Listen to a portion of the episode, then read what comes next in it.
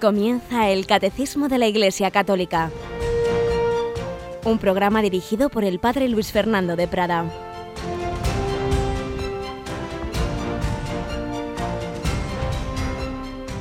Alabados sean Jesús, María y José. Un cordialísimo saludo, querida familia de Radio María. Aquí estamos un día más, una semana más para seguir aprendiendo de la doctrina vital, viviente y de la Iglesia. No son palabras muertas, son para nuestra vida. Jesús no solo es verdad, no solo es camino, es vida.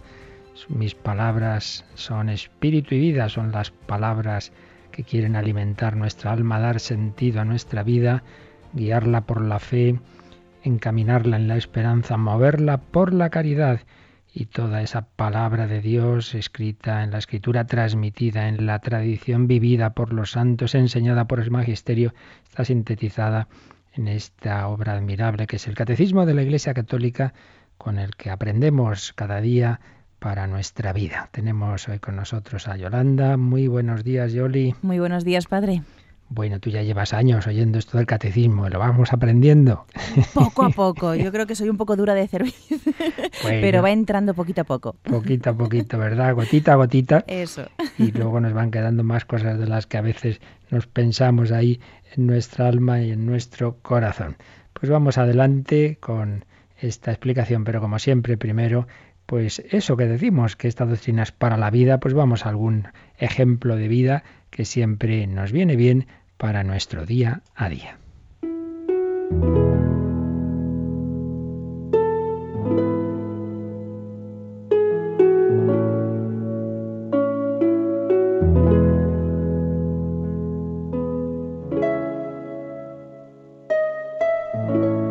Y hoy, como en algunas otras ocasiones, el ejemplo no lo saco de ningún artículo o libro, ni de mi propia experiencia, sino de la vuestra.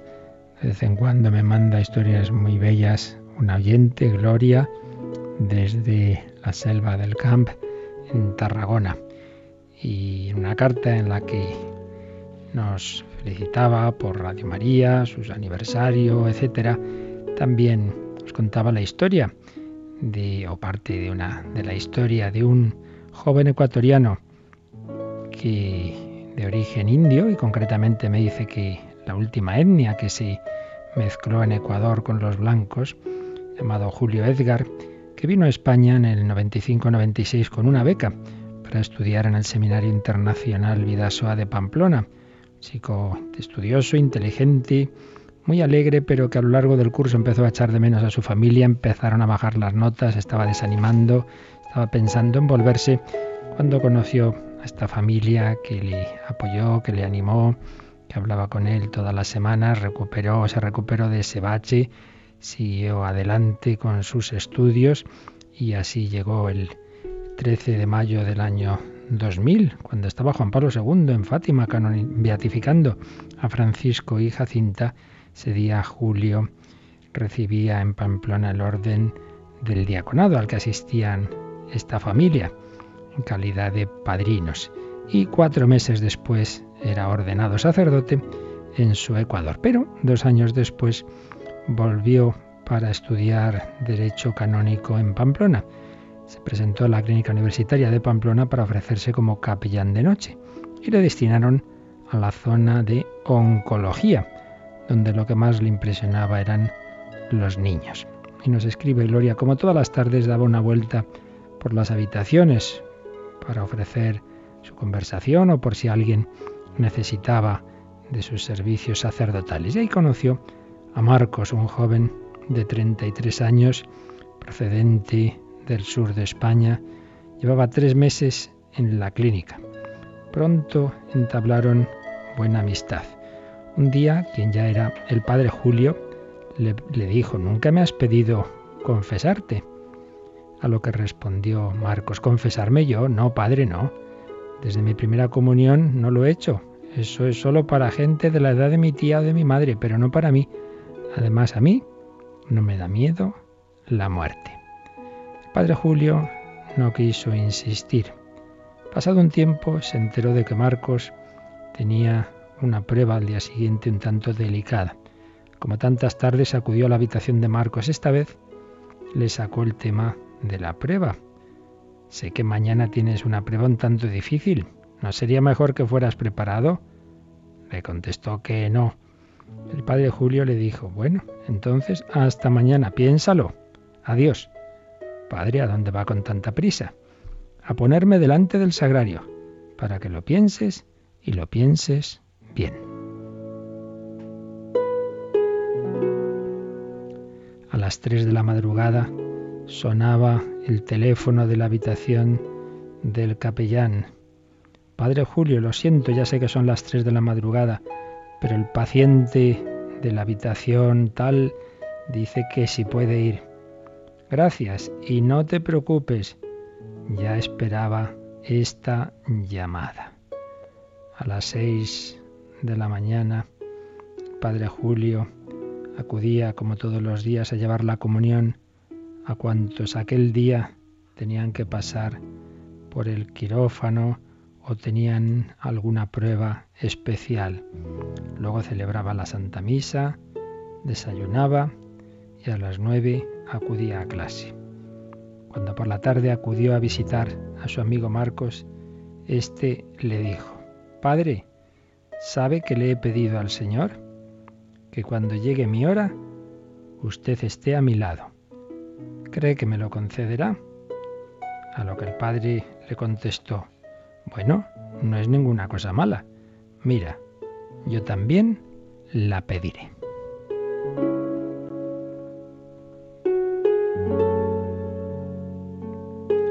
Pasaron los días y el curso llegaba a su fin. Eran principios del mes de julio y solo le quedaba un examen al padre Julio para acabar su licenciatura.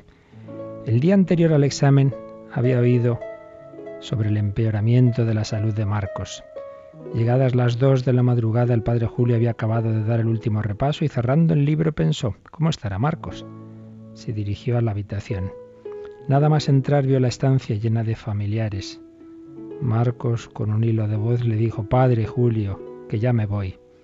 No digas eso, Marcos, que sí, padre, que me lo noto. Venga, acérquese y pruébese este anillo. No, hijo, eso es para tu familia. No, no, quiero que se lo ponga usted. Haciendo un gran esfuerzo, levantando la voz. Los familiares insistieron, sí, padre, cójalo, nosotros ya tenemos más recuerdos. Quiero que lo lleve siempre puesto y así a la hora de la consagración verá mi anillo y se acordará de rezar todos los días por mí. El padre Julio se puso el anillo, se sentó a su lado y esperó se cumpliera lo que ambos habían pedido. Pedid y recibiréis, dijo el Señor, y así fue. Aquel chico, a quien no le asustaba la muerte, ahora quería a toda costa que Dios no se olvidara de él. Acababa de conocer su amor y justo murió la última noche que el padre Julio dormía en Pamplona. A las nueve del día siguiente, en su último examen, a las cinco de la tarde, llegaba a nuestra casa. Tempranito a la mañana siguiente partía para Ecuador, no sin antes abrazarnos emocionados. Han pasado trece años y esta mañana nos ha llamado para comunicarnos que lo envían a Roma. Pues fijaos que caminos providenciales, este chico que estudia, estos estudios teológicos, que en esos estudios es ayudado, animado por una familia y que luego como capellán es instrumento del Señor para ayudar a muchas personas y concretamente a este joven que no se quería confesar, que al final lo hizo, que al final quiso tener a ese sacerdote a su lado que llegó justo, justo, la última noche que dormía en Pamplona era la noche en que iba a morir también, y le iba a poder acompañar, iba a poder estar con él en ese tránsito a la eternidad. La providencia. Dios nos va persiguiendo con su amor, con sus ángeles, ángeles espirituales y los ángeles que estamos llamados a ser nosotros también. De una manera particular, ese capellán, ese sacerdote, ese párroco que te acompaña al que puedes llamar, que te confiesa, que te da la santa unción, Señor nos lo envía para que nos ayude en el camino hacia el cielo. Pues agradezcamos al Señor sus dones, cantemos su misericordia. thank you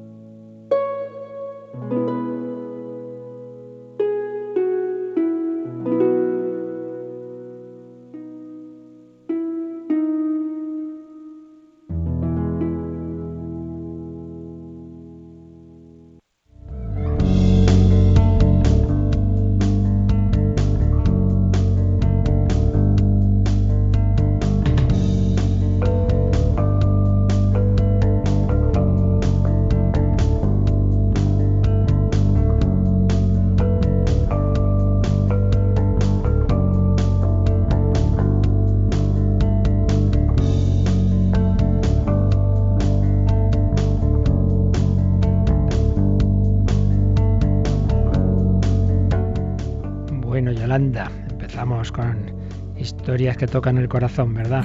Sí, son muy conmovedoras. Pues desde esta confianza en el Señor y en su providencia vamos a seguir recordando cómo el Señor nos ha dado la vida, cómo nos ha creado. Estamos viendo estos números sobre la creación. Dios ha creado todo, lo visible y lo invisible. Hemos visto lo invisible, los ángeles, y estamos con el mundo visible. Pero estamos en un apartado que estamos viendo más bien rápido porque contenido básico ya lo habíamos visto cuando hablamos en general de Dios creador. Pero estábamos, nos habíamos quedado eh, dentro de este apartado, habíamos visto a partir del 337 cómo todo ha sido creado por Dios en su orden y diversidad, cómo no existe nada que no deba su existencia a Dios creador, cómo toda criatura posee su bondad y su perfección propias, como entre las criaturas hay una interdependencia querida por Dios nuestro Señor. Hemos visto también que el universo es bello, que refleja, refleja la belleza infinita de Dios. Cada criatura refleja un, como un rayito, ¿verdad? Pequeño de esa belleza infinita en su fuente, en Dios. Y como hay una jerarquía de las criaturas, no es un mundo caótico, es un mundo ordenado y tenemos diversas diverso tipo de criaturas y vamos de lo menos perfecto a lo más perfecto. Pues bien, precisamente llegábamos al 343 donde se nos va a hablar de la cumbre de la creación visible. Ahora ya dejamos de lado, ya hemos hablado de, de los ángeles, pero ahora vamos en este mundo, en esta creación visible, ¿cuál es su cumbre? Pues es lo que nos dice el número 343. El hombre es la cumbre de la obra de la creación. El relato inspirado lo expresa distinguiendo netamente la creación del hombre y la de las otras criaturas. Pues ya lo habíamos visto eso, ese relato, pero nunca viene mal volverlo a leer, aunque ya lo volveremos a hacer más adelante de nuevo. Son textos muy importantes, ya sabéis que hay dos relatos de la creación en el libro del Génesis. Vamos a leer el párrafo del capítulo primero, en el que en efecto se distingue cómo Dios va creando distintos seres, bullan las aguas de animales vivientes, llaves revoloteen sobre la tierra, y creó Dios los grandes monstruos marinos y todo animal viviente, y los bendijo Dios, etc. Dijo Dios, produzca la tierra animales vivientes de cada especie, bestias, sierpes, alimañas terrestres, y así fue. Hizo Dios las alimañas terrestres de cada especie, y las bestias de cada especie, y toda sierpe del suelo de cada especie, y vio Dios que estaba bien, que estaba bien. Pero llegamos al versículo 26 y notamos otro tono y notamos una solemnidad mucho mayor. Y dijo Dios, hagamos, fijaos este plural majestático, hagamos al ser humano a nuestra imagen, a nuestra imagen como semejanza nuestra, esas dos palabras tan importantes en toda la historia del pensamiento, imagen y semejanza. Hagamos al ser humano nuestra imagen como semejanza nuestra. Bueno, los autores lo pueden traducir de distintas formas, pero siempre aparecen estas dos palabras, imagen y semejanza, imagen nuestra como semejanza nuestra, y manden en los peces del mar y en las aves de los cielos, y en las bestias y en todas las alimañas terrestres, y en todas las sierpes que serpean por la tierra. Dios crea al hombre a su imagen y semejanza y le da el dominio sobre todo lo que había creado, todos los animales que había creado previamente. Creó pues Dios al ser humano a imagen suya, a imagen de Dios lo creó, macho y hembra los creó. Y bendíjolos Dios diciendo, diciendo, sed fecundos y multiplicaos, y henchid la tierra y sometedla, mandad en los peces del mar y en las aves de los cielos y en todo animal que serpea sobre la tierra. Y más adelante, al acabar ya este relato, dice, y vio Dios cuanto había hecho y todo estaba muy bien, todo era muy bueno. Y atardeció y amaneció el día sexto. Así pues, una diferencia con las demás criaturas, hay una creación muy especial de Dios, de este ser humano a su imagen y semejanza, dándole dominio sobre todas las demás criaturas, todos los demás seres, todos los demás animales que había creado antes. El hombre es la cumbre de la obra de la creación.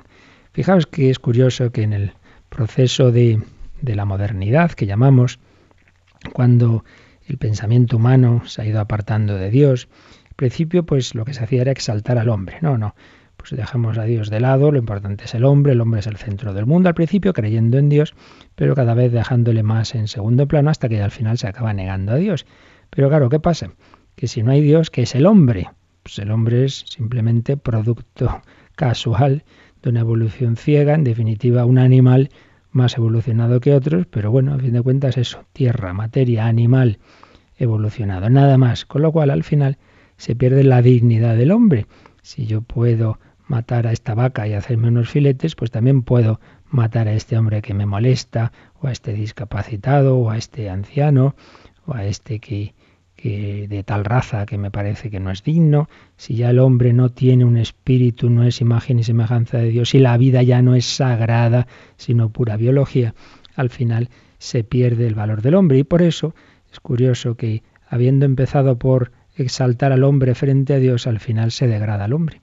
Y hoy día lo que predomina es una visión muy negativa del hombre, muy negativa, muy negativa de, de ver al hombre pues como, como el casi el peor ser de la creación, el que está estropeando todo, el que está arruinando la creación y, el que tiene por otro lado unos instintos asesinos, etcétera, etcétera. Cuando no se parte de Dios al final, el, hombre es, es, algo muy, muy pobre. Si Dios no existe, el hombre es un animal y es un lobo para el hombre. Y todas esas expresiones terribles de tantos pensadores modernos y contemporáneos que, han pasado de esa exaltación del hombre a esa visión muy negativa. Esto hablábamos en los primeros programas del catecismo introductorios, pues esa evolución de la modernidad optimista sobre el hombre a la posmodernidad nihilista y pesimista, eh, con esas expresiones, por ejemplo, de Sartre, el hombre es una pasión inútil, el infierno son los otros, etc.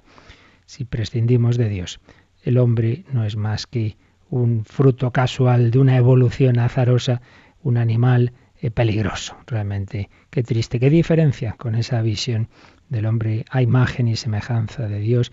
No solo eso, sino hijo de Dios llamado a la santidad, llamado al cielo, con una síntesis de cuerpo y espíritu en el que el cuerpo está llamado a ser transfigurado en obediencia al espíritu, en definitiva, a vivir pues como tantos santos nos han mostrado en esa obediencia al Padre y en esa entrega a los hombres, esa santidad eh, de, millones de personas en la historia de la Iglesia, que nos muestran a qué alto destino está llamado el hombre, a la santidad, llamados a la santidad y no simplemente a ser un animal que vive unos años aquí en la tierra. ¿Qué diferencia? Pues bien, el hombre, esta visión cristiana, es la cumbre de la obra de la creación. Pero seguimos adelante con estos números que nos hablan de esta creación visible. Yolanda, vamos al 344. Existe una solidaridad entre todas las criaturas por el hecho de que todas tienen el mismo creador y que todas están ordenadas a su gloria. Y nos viene pues como un bello ejemplo muy conocido y oído también musicalmente, como luego creo que haremos, pues el famoso cántico de las criaturas de San Francisco. Aquí el catecismo no, no viene, no lo pone entero, pero bueno, nos cita unos cuantos párrafos, así que si te parece los leemos.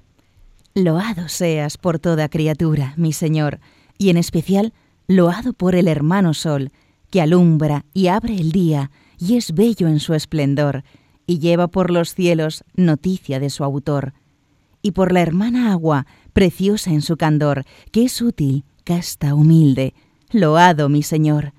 Y por la hermana tierra, que es toda bendición, la hermana madre tierra, que da en toda ocasión las hierbas y los frutos y flores de color, y nos sustenta y rige. Loado mi Señor. Servidle con ternura y humilde corazón, agradeced sus dones, cantad su creación. Las criaturas todas, loada mi Señor. Amén. El precioso cántico de las criaturas de San Francisco de Asís. Fijaos, cuando hay esa visión cristiana, por un lado el hombre sabe que es la cumbre de la creación, es hijo de Dios, está creado a su imagen y semejanza, pero sabe por otro lado que las criaturas son también obra de Dios y por tanto las mira con inmenso cariño, como hermanas. Existe, dice el catecismo, una solidaridad entre todas las criaturas por el hecho de que todas tienen el mismo creador no el mismo Padre. Padre, ya hemos dicho más veces que en el sentido propio y estricto es aquel que recibe la vida del Padre, la vida divina, por tanto. Somos hijos de Dios, los hombres que recibimos la gracia de Dios. Pero sí el mismo Creador. El, Creador no es Padre de la piedra, pero sí es Creador de la piedra, del sol, de la luna. Por tanto, en ese sentido tienen el mismo origen y en ese sentido hay una solidaridad y todo, todo lo creado ha sido creado para la gloria de Dios. Y eso nos lleva, pues haciendo esas distinciones, ¿verdad? Pero nos lleva a ese sentido de fraternidad, aunque ya digo, un sentido estrictísimo, hermanos serían los hijos del mismo Padre, pero un sentido amplio, en cuanto creador, en cuanto creador de todo, pues vemos en todas las criaturas esos hermanos, la hermana agua, la hermana tierra, hermana madre tierra, que da en toda ocasión las hierbas y los frutos y flores de color una visión eh, en la que hay una armonía. Cuando Dios es el creador, pues todo tiene un sentido, todo tiene una relación. Si no, pues no hay ni orden ni concierto. El mundo es un caos que no va a ninguna parte, que viene de la casualidad y va a la, a la destrucción, al, al final a ese frío final del universo. ¿Y para qué todo esto? Pues sin, sin, sin Dios nada tiene sentido. Pero con Dios tenemos esa preciosa sinfonía de la creación en la que cada criatura interpreta su papel en esa magna sinfonía, como digo, en la que hay un solista que es Jesucristo, que es el que le da el último sentido a todo. Todo ha sido creado por Él y para Él. Y siendo Dios y Creador, se hace también criatura haciéndose hombre y asume la limitación incluso hasta la muerte y muerte de cruz, pero la vence con su resurrección y va a cantar ese solo precioso del amor del Creador que se ofrece para que la criatura llegue a estar eternamente con Él. Ahí está todo el sentido de toda esta obra de la creación, creados y redimidos por amor, y todo en función, todo para ayudar a ese plan divino. Aquí vienen varios números marginales, se nos ha hablado de la solidaridad entre las criaturas, se nos ha citado a San Francisco de Asís, su amor a las criaturas, su amor a los animales. Vamos a ver uno de los números marginales, el 2416, en ese número, 2416, se nos habla de los animales, ya cuando es un número de la parte de la, de la moral, cómo debemos tratar a, a las demás criaturas. Vamos a leerlo brevemente, Yolanda. Los animales son criaturas de Dios, que los rodea de su solicitud providencial. Por su simple existencia, lo bendicen y le dan gloria. También los hombres les deben aprecio. Recuérdese con qué delicadeza trataban a los animales San Francisco de Asís o San Felipe Neri. Con qué delicadeza los trataban, porque son criaturas de Dios y Dios también tiene providencia de ellos. Se nos cita Mateo 6:16, ese sermón del monte donde Jesús nos va a decir que, ni un pájaro cae a tierra sin permiso del Padre Celestial. Todo está en los planes de Dios. Por tanto, tengamos también ese respeto. Ya se sabe que no, no es lo mismo ni de lejos, claro que no, y que los animales, como hemos oído antes, Dios el hombre le ha dado Dios dominio sobre ellos y que puede emplearlos para su servicio, para su alimentación, eso sí, pero no nunca con un sentido de hacer sufrir, de, de, de sin más, pues tratarlos mal, sino pues siempre con ese, en ese agradecimiento al Señor que nos da esos perritos tan simpáticos o esas aves que alegran los cielos etcétera. Todo creado por Dios, todo para el servicio del hombre. Pero la obra de la creación, como ya vimos en otro, otro día, culmina en, el, en un día muy especial. Dios ha ido creando los diversos seres materiales, los diversos animales, el hombre, y al final, ¿qué pasa? Pues al final viene el sábado. Al final Dios descansó. Ya sabemos que son maneras de hablar, quieren transmitirnos unas verdades. ¿Qué verdades quieren transmitirnos? Pues de ello nos van a hablar los últimos números de este apartado del catecismo, comenzando por el 345. El sábado, culminación de la obra de los seis días. El texto sagrado dice que Dios concluyó en el séptimo día la obra que había hecho, y que así el cielo y la tierra fueron acabados. Dios, en el séptimo día, descansó, santificó y bendijo este día. Estas palabras inspiradas son ricas en enseñanzas salvíficas. A continuación vienen varios números en una letra más pequeña donde va a desarrollar esas enseñanzas que se deducen de ese, versículo tan importante, que Dios había concluido en el séptimo día la obra de la creación, el cielo y la tierra fueron acabados, entonces Dios descansó, santificó y bendijo este día. Evidentemente se está aquí dando el fundamento del sábado, el sábado de los judíos, el sabbat. ¿Por qué tenían los judíos que descansar? Pues se fundamentaba que Dios había descansado. Naturalmente, repito, es un antropomorfismo, una forma de hablar, pero en la que se nos quieren enseñar cosas importantes. Vienen aquí alguna referencia, vamos a, a ver, claro, si esto quiere fundamentar el tercer mandamiento de la ley de Dios, quiere fundamentar el sábado, vamos a recordarlo, ese tercer mandamiento. Entonces nos vamos a la parte de la moral del catecismo y, lo tenemos a partir del número 2168. Antes, al empezar ese número, eh, Yolanda, vienen precisamente los textos bíblicos, ¿verdad?, sobre, sobre el sábado. Vamos a leerlos también. Recuerda el día del sábado para santificarlo. Seis días trabajarás y harás todos tus trabajos, pero el día séptimo es día de descanso para el Señor tu Dios. No harás ningún trabajo. Y luego viene una cita del Evangelio, del Nuevo Testamento, donde, como siempre hacía Jesús con las normas morales del Antiguo Testamento, les da el enfoque ya propio de una vez que ha venido el Hijo de Dios. El sábado ha sido instituido para el hombre, y no el hombre para el sábado, de suerte que el Hijo del Hombre también es Señor del sábado. Aquel creador que descansó, entre comillas, en ese séptimo día, es el que se ha hecho hombre. Es Jesús, Jesús realmente es nuestro descanso. Venid a mí los que estáis cansados y agobiados, y yo os aliviaré. Él es Señor del sábado, porque Él es el Creador. Por tanto, todas las normas del sábado en realidad estaban en función de Él, no al revés. Por eso, cuando Jesús hace milagros, cura en sábado y se le, se le quejan, dice, eh, ojo, que el Hijo del Hombre es Señor del sábado y por otro lado el sábado es para el hombre, no el hombre para el sábado. Siempre tenemos ese peligro de interpretar las cosas de una manera legalista e ir contra su auténtico espíritu, contra su auténtico sentido. Sentido que nos va a decir a continuación en esta explicación del tercer mandamiento, que ahora simplemente leemos rápidamente el, el catecismo, leemos los dos primeros números, 2168 y 69. El tercer mandamiento del Decálogo proclama la santidad del sábado. El día séptimo será día de descanso completo, consagrado al Señor. Y el número siguiente nos explica que de esta manera se hace memoria de la creación. Leemos.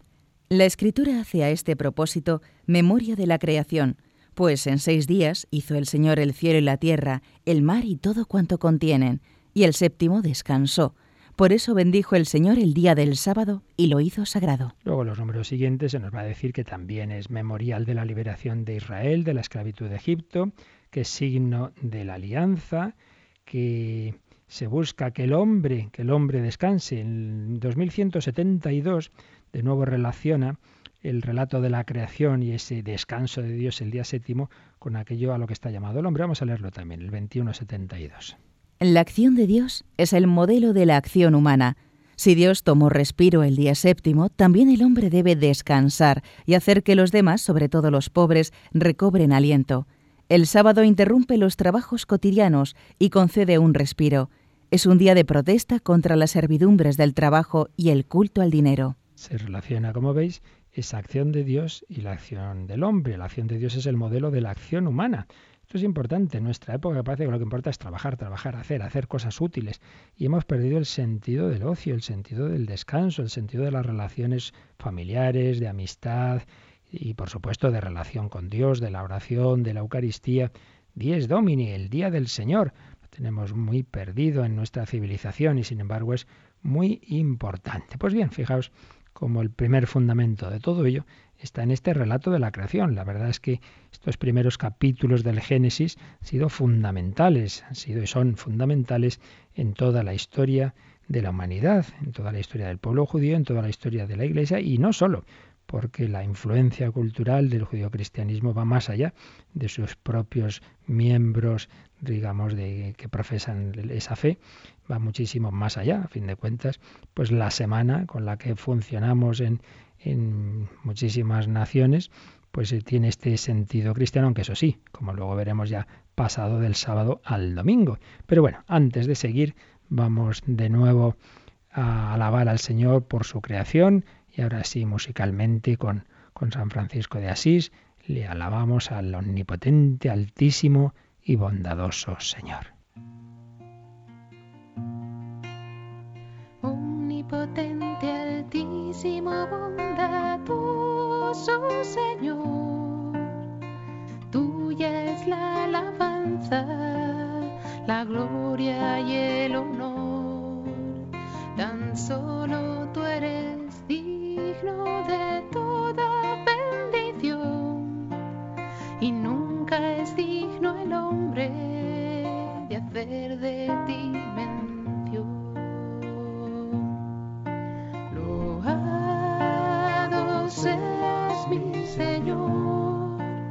por toda criatura, por el hermano sol. Seas mi Señor,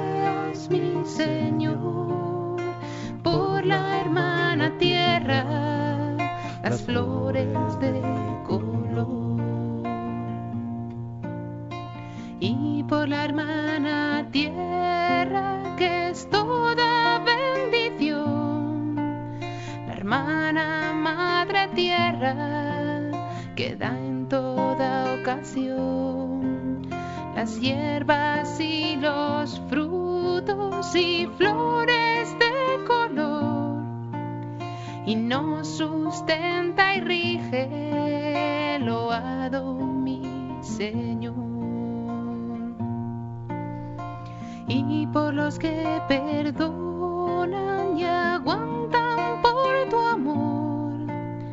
los males corporales y la tribulación. Felices los que sufren en paz con el dolor, porque les llega el tiempo de la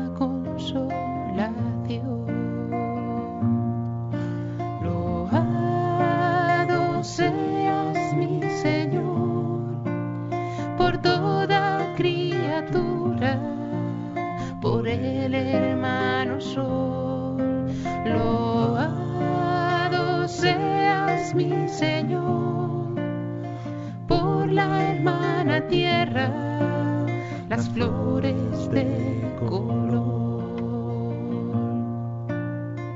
Y por la hermana muerte, loado mi Señor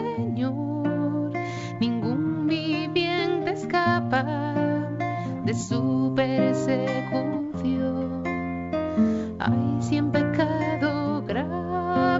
sorprende al pecador.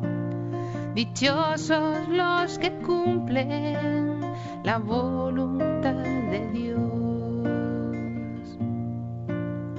No probarán la muerte de la condenación.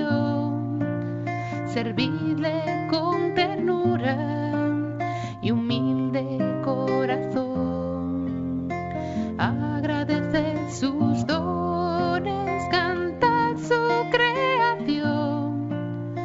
criaturas todas lo haga mi Señor. Loado seas mi Señor por toda criatura. Conoce la doctrina católica. Escucha el catecismo en Radio María de martes a sábado. Las criaturas todas lo a mi Señor. La hermana Madre Tierra que da en toda ocasión las flores y frutos y flores de color. Cuántas gracias debemos dar a Dios. Nos fijamos siempre en lo que no nos, en lo que no tenemos, en lo que nos falta y debemos dar gracias simplemente de este nuevo día, de este sol, de esta luna, de estas flores, de este aire que me permite respirar, de esta luz que me permite ver. Tantos y tantos regalos del Señor. Dar gracias al Señor por tantos beneficios que nos da esa última contemplación para alcanzar amor de los ejercicios espirituales de San Ignacio. Tiene ese primer punto de dar gracias por tantos beneficios naturales, ser agradecidos al Señor y no olvidar de que el primer paso de, de la salvación es la creación. Dios nos ha creado y nos ha dado este jardín del universo para que en él podamos vivir como hijos suyos y hermanos unos de otros. Pero seguimos sacando consecuencias de, esta, este relato de la creación y de estas enseñanzas sobre el mundo creado por Dios. Y concretamente tenemos una consecuencia muy importante en el número 346. En la creación, Dios puso un fundamento y unas leyes que permanecen estables, en los cuales el creyente podrá apoyarse con confianza y que son para él el signo y garantía de la fidelidad inquebrantable de la alianza de Dios por su parte, el hombre deberá permanecer fiel a este fundamento y respetar las leyes que el Creador ha inscrito en la creación. Aquí hay un punto muy importante que no podemos aquí desarrollar. Realmente toda la parte de la moral, tercera parte del catecismo, desarrolla lo que aquí se dice. Y es que Dios ha creado una serie de criaturas, les ha dado un ser, una naturaleza, una esencia. Y en esa naturaleza van unas tendencias, evidentemente, según como el, nivel de, vida de esas criaturas, pues con unas tendencias más perfectas. Tenemos pues los animales de distintos grados, cada vez más perfectos, y tenemos al ser humano. Y en nosotros hay, como digo, una, una naturaleza y unas tendencias. Bueno, pues eso son las leyes. Aquí está el fundamento de la ley natural. La ley de Dios no son cosas que de repente Dios dice, bueno, pues tenéis que hacer esto, así porque sí, como una ley externa, como un dictador que se por la mañana se levanta y se le ocurre, pues voy a dar esta ley a la gente. No, no, no, no, no. Las leyes de Dios son expresión de la naturaleza que Él ha creado, de cómo nos ha hecho. Eh, pues no, si nos ha hecho de manera que necesitamos alimentarnos, pues no es que haga falta dar una ley que dice todo el mundo debe comer. No, hombre, es que es que el ser humano necesita, el, bueno, el ser humano y todo animal necesita alimentarse, necesita ingerir algo que está fuera de él para su propia vitalidad. Y no es que haya una ley que diga hay que respirar, es que si no respiramos nos morimos. Bueno, pues esto lo podemos ir, ir aplicando a todo la moral. La moral es expresión de las tendencias con las que Dios nos ha hecho, porque nos ha dado una naturaleza. Mientras que el pensamiento de tipo más existencialista ateo, el modo de Sartre, etcétera, pretendía que el hombre no tiene una naturaleza, no tiene una esencia, es pura libertad y hace lo que le da la gana. Pues mire, no es así. Usted no come, pues se muere. Es que esto, esto no, esto es así. Usted no es pura libertad de decidir qué es usted. Usted es un hombre. Esto es así. Se le ha dado la naturaleza y no hay vueltas que darle. Pero en nuestra soberbia pretendemos como autocrearnos. Pues no, hemos sido creados y cada ser ha recibido una naturaleza y por ello hay un fundamento de la ley natural y las, luego lo que nos va a expresar la revelación, las leyes de Dios, el decálogo, pues expresan lo que ya está inscrito en la naturaleza humana. Luego hay profundizaciones y, luego hay aspectos ya más específicos, pero lo básico está ya inscrito en nuestra naturaleza. Somos seres estamos creados eh, de una determinada forma y debemos, ante todo, respetar esa vida que Dios nos ha dado y por eso hay un quinto mandamiento, una vida que se transmite en familia. Por eso hay un cuarto mandamiento, una vida que se transmite a través de la sexualidad y por eso hay un sexto y noveno mandamiento una vida que debemos en la que necesitamos bienes materiales, séptimo mandamiento, pero también bienes de la verdad. No debemos mentir, debemos basarnos en la confianza de unos en otros, de hablar bien unos de otros, octavo eh, mandamiento, unos bienes materiales decía séptimo y décimo mandamiento también, etcétera. Todo, todo tiene un fundamento en cómo hemos sido hechos. Por eso el, el valor de, la, de, la, de esta visión de haber sido creados por Dios tiene una implicación, tiene implicaciones morales muy importantes. La ley natural, que desarrollará luego el tercer, la tercera parte del catecismo, hay un documento de la Comisión Teológica Internacional sobre la ley natural de hace unos años, muy interesante también, pero como decimos, simplemente aquí mencionamos que el fundamento de todo está en que hemos sido creados por Dios de una manera ordenada y cada criatura con unas leyes estables. Un ejemplo muy sencillo, ya puesto alguna vez, eh, nos compramos pues un ordenador o cualquier eh, aparato un poquito complicado, pues lo normal es que tenga unas, instrucciones, unos manuales de cómo usarlo. ¿Quién hace ese manual? Pues el que ha, el que ha diseñado ese aparato. Si yo digo, ah, yo ya sé usarlo, lo uso a mi manera, pues pueden pasar dos cosas. Una, que me lo cargue. Si lo uso muy mal, pues lo estropeo. Y dos, a lo mejor no llego a estropearlo, pero le saco mucho menos partido del que podría si me estudiara a fondo esos manuales, si viera cómo puede funcionar lo mejor posible este aparato. Bueno, pues algo así es la moral. Si yo voy contra esas instrucciones que Dios me da, porque Él es el que me ha creado y sabe cómo sacar lo mejor del ser humano, de mí mismo, de la familia, de la sociedad, de la humanidad, pues podemos hacernos mucho daño y nos lo hacemos y así vemos el sufrimiento que nos infligimos unos a otros por ir contra la moral o sin llegar a tanto sacar de nosotros mucho menos de lo que podríamos. A lo mejor no llego a hacer grandes barbaridades, pero me quedo en un nivel de un cinquillo cuando podría sacar de mí podríamos sacar de la familia, de la humanidad, muchísimo más, por no hacer caso de Dios, por creernos que somos nosotros los creadores. He sido creado con una naturaleza, esa naturaleza funciona de una determinada forma y debo fiarme de Dios que me ha creado y que, que me dice cómo sacar lo mejor de mí mismo. Y en esa naturaleza, en esa creación, está también este punto que estamos viendo, de que necesitamos también descansar y dar gloria y culto a Dios. Por eso el Sabbat, que luego será nuestro domingo, también, también está en la naturaleza y de eso es de lo que nos va a hablar otro poquito más, el número 347. La creación está hecha con miras al sábado y por tanto al culto y a la adoración de Dios. El culto está inscrito en el orden de la creación. Nada se anteponga a la dedicación a Dios, dice la regla de San Benito, indicando así el recto orden de las preocupaciones humanas. El recto orden de las preocupaciones humanas es más importante el culto de Dios, es más importante el día de descanso y de oración que los días de trabajo, al revés de lo que nos parece tantas veces en nuestra civilización técnica. La creación está hecha con miras al sabbat, con miras al culto, con miras a la adoración de Dios. Se nos pone la famosa frase de la regla de San Benito en latino opere dei nil preponatur, nada se te ponga a la dedicación a Dios, no se te ponga, no se ponga nada delante de Dios, justo al revés de lo que tantas veces hacemos. Ay, se me ha pasado el domingo, no he ido a misa y no he rezado, o sea que ha habido cosas más importantes que Dios, ¿no? Pues hombre, tiene que ser al revés. Y aquí pues podemos leer también, vienen varios números marginales, vamos a ver el 1145, 1145. Eh, sí, aquí viene el aspecto de cómo la creación, toda la creación, como se nos dice que está hecha de cara a la adoración, viene un aspecto muy, muy bonito. Y es que todos los elementos que Dios ha creado luego van a servir para ese culto divino, van a servir para la adoración. Vamos a leer por lo menos el, el primero, el 1145.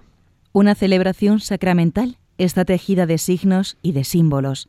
Según la pedagogía divina de la salvación, su significación tiene su raíz en la obra de la creación y en la cultura humana.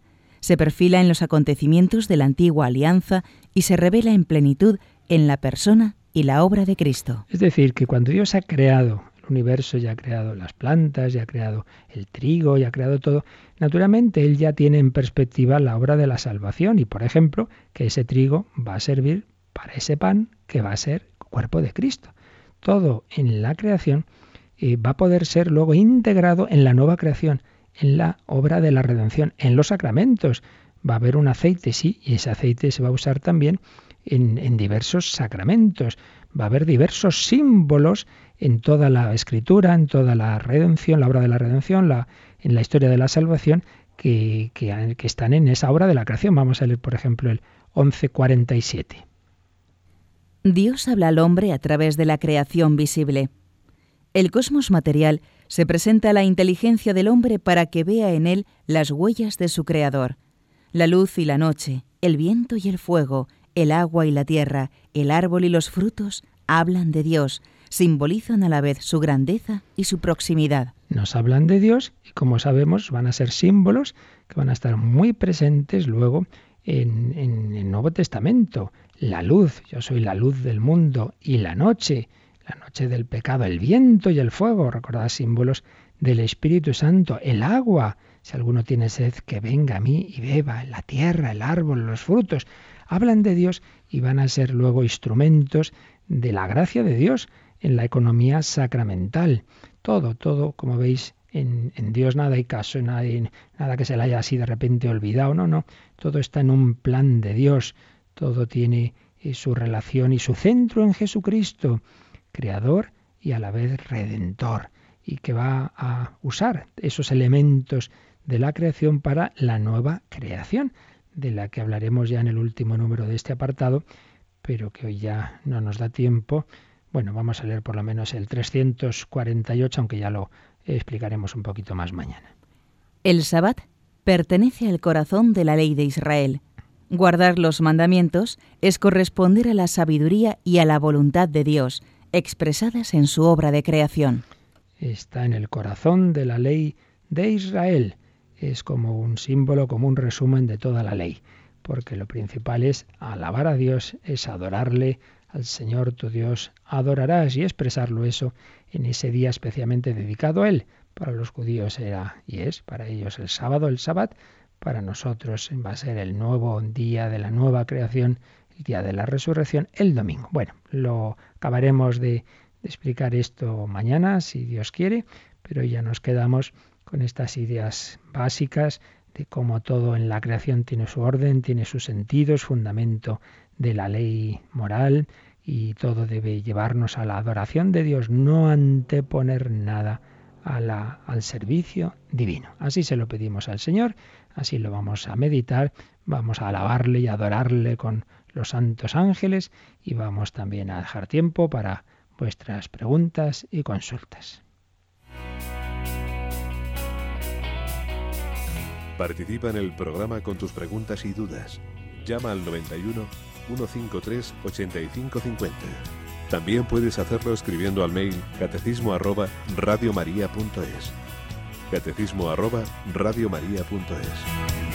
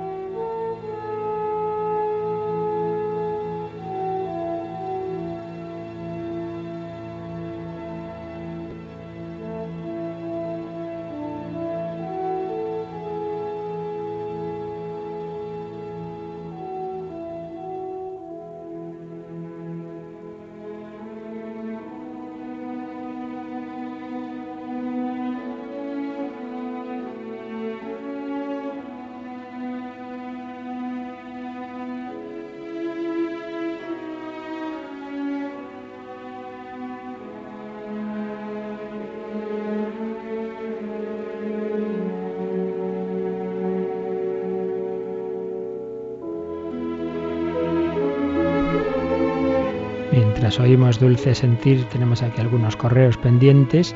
Antonio de Murcia nos preguntaba si Dios creó el universo, que es inabarcable para nuestro entendimiento y nuestra mente finita, solo creó vida en la Tierra, que es en el universo una gota de agua en el océano. A veces me planteo que no somos únicos, que Dios también envió hijos suyos, Cristos, a otros mundos, encarnados en los seres racionales que dominan estos mundos. Bueno, vamos a ver, aquí hay dos temas. Uno, eh, ¿Cómo puede ser que solo haya vida en la Tierra si es una gotita en medio del universo? Bueno, pues probablemente sea así, que solo haya vida en la Tierra, vida inteligente en la Tierra, porque, como lo hemos oído explicar varias veces en preciosas conferencias al Padre Carrera en Radio María, es asombroso como para que pueda haber un lugar donde haya vida inteligente es necesario todo este universo, todas sus características, las propiedades de la materia, la densidad, en fin, todo ajustado perfectamente para que en un lugar que llamamos Tierra se den las condiciones, incluida una luna, y en fin, una distancia muy concreta al Sol, que si fuera más o fuera menos ya no podría haber vida, etcétera, etcétera, etcétera. No, no es tan extraño que solo haya vida inteligente en un lugar. Pero bueno, podría haber en otro sitio. Bien, la fe no va contra eso, la fe nos enseña lo que hay. Lo demás son elucubraciones, elucubraciones. Ahora, luego ya lo segundo que pone, de que pones Antonio, de que si Dios envió otros hijos suyos, Cristos, a otros mundos. Bueno, bueno, esto ya sí que es, eso sí que ya es ciencia ficción. Lo único que tenemos claro, que sabemos que Dios nos ha enseñado, es que la segunda persona de la Trinidad se ha hecho hermano nuestro, se ha hecho hombre. Todo lo demás, repito, ya es que nos puestos a pensar podemos imaginar muchas cosas, pero aquí partimos de lo que Dios nos ha enseñado, de la revelación, no de elucubraciones. Así que no le des tantas vueltas a estas cosas, porque yo creo que ahí ya empiezas a, meterte en, terrenos de pura imaginación, incluso ciencia ficción. Luego Luis, desde León, nos pregunta, cuando uno ve por televisión o sigue por radio una misa y no está confesado, si puede realizar la comunión espiritual y también eh, cuando uno no va a comulgar estando en, la iglesia físicamente pero no se ha confesado, pues claro que sí. Precisamente la comunión espiritual es cuando por algún motivo uno no puede, no puede hacer la, la, comunión sacramental, uno no puede, pero precisamente la comunión espiritual significa el deseo de unirse con Cristo. No puedo unirme a él de una manera plena, bien porque no estoy ahí, o bien estoy, pero me falta una condición para esa comunión sacramental, pero eso no quita que yo desee unirme con, el Señor. Pues eso es la comunión espiritual, un deseo, una oración. Señor, yo, yo quisiera unirme lo más posible a ti. En este momento no puedo sacramentalmente, bien porque estoy en mi casa siguiendo esto por la televisión, por la radio, o bien sí, estoy en la iglesia, pero en este momento no tengo las condiciones para comulgar bien porque tendría que confesar, eh, estoy en una situación objetiva que no puedo, o porque acabo de tomar, eh, comer no sé qué y no cumplo la ley del ayuno, no puedo en este momento hacer la comunión sacramental, pero eso no quita que yo quiero unirme lo más posible a ti. Esa es la comunión espiritual, por tanto, claro que se puede hacer en todas esas circunstancias en las que no se puede la sacramental. ¿Tenemos alguna pregunta en directo, Yolanda? Sí, nos ha llamado un oyente de Tortosa y pregunta que por qué todo lo que existe y sucede tiene que tener un sentido en Dios. Bueno, pues porque Dios ha creado todo y todo lo, ha creado no porque sí, porque por crear, ¿para qué tiene que crear las cosas? Para ver cómo, cómo corretean los animales por la tierra, no, todo lo creado para invitar a, a los seres inteligentes, ángeles y hombres, a, a su amistad. Y todo está en función de ello y por otro lado todo lo ha creado para, para la gloria de, del Hijo de Dios hecho hombre, Jesucristo, y ahí se junta todo, ahí se junta todo, porque precisamente la gloria de Cristo es salvarnos, es llevarnos a estar con Dios para siempre, es llevarnos a la plenitud. Entonces todo, todo, todo, todo está en relación con Cristo Salvador, cuya misión es llevarnos al cielo y toda la creación ha sido hecha con obra a la redención y la redención ha sido hecha con obra con fin, perdón, a llevarnos a la plenitud de la escatología, el destino último de todos los seres, que es el cielo. Y entonces, pues ahí está el sentido. Dios no hace nada sin sentido. Es como decir, Oiga, ¿y por qué todo el Quijote tiene sentido? Hombre, pues Cervantes no se puso a escribir así palabras, letras, y sin, sino que él tiene una idea, desarrolla esa idea a, lo largo de una gran obra, bueno, como todo gran, gran autor literario, entonces todo tiene sentido. Y este capítulo y el otro, todos nos quieren mostrar algo. Se dice en sentido impropio el creador, ¿verdad?, de esta obra literaria, bueno, creador que que va encajando las piezas para desarrollar su idea. Pues el creador con mayúsculas, Dios nuestro Señor, ha creado todo para ese plan, ese plan en el que todo encaja y que todo tiene un desenlace y un fin, que es invitarnos a su eterna amistad. Muy bien, pues lo dejamos aquí. Terminaremos mañana este apartado de la creación del, mundo visible y el, veremos el resumen de esta parte para ya entrar más directamente en la creación del hombre. Dejamos aquí, pero recuerdo que esta noche volvemos con otro programa en diálogo con el hombre de hoy, el hombre de hoy Dios, en que estamos tratando la oración. Vamos a seguir con las dificultades de la oración, que es lo que hace que nos cueste más la oración, las distracciones, la falta de fe, pensar que Dios no nos escucha, como siempre con cine, con música. Esta noche a las nueve os espero en ese otro programa. Pedimos que en estas horas y en todo este día el Señor nos guíe, nos ilumine, nos bendiga. La bendición de Dios Todopoderoso, Padre, Hijo y Espíritu Santo, descienda sobre vosotros. Que paséis un feliz día con el Señor.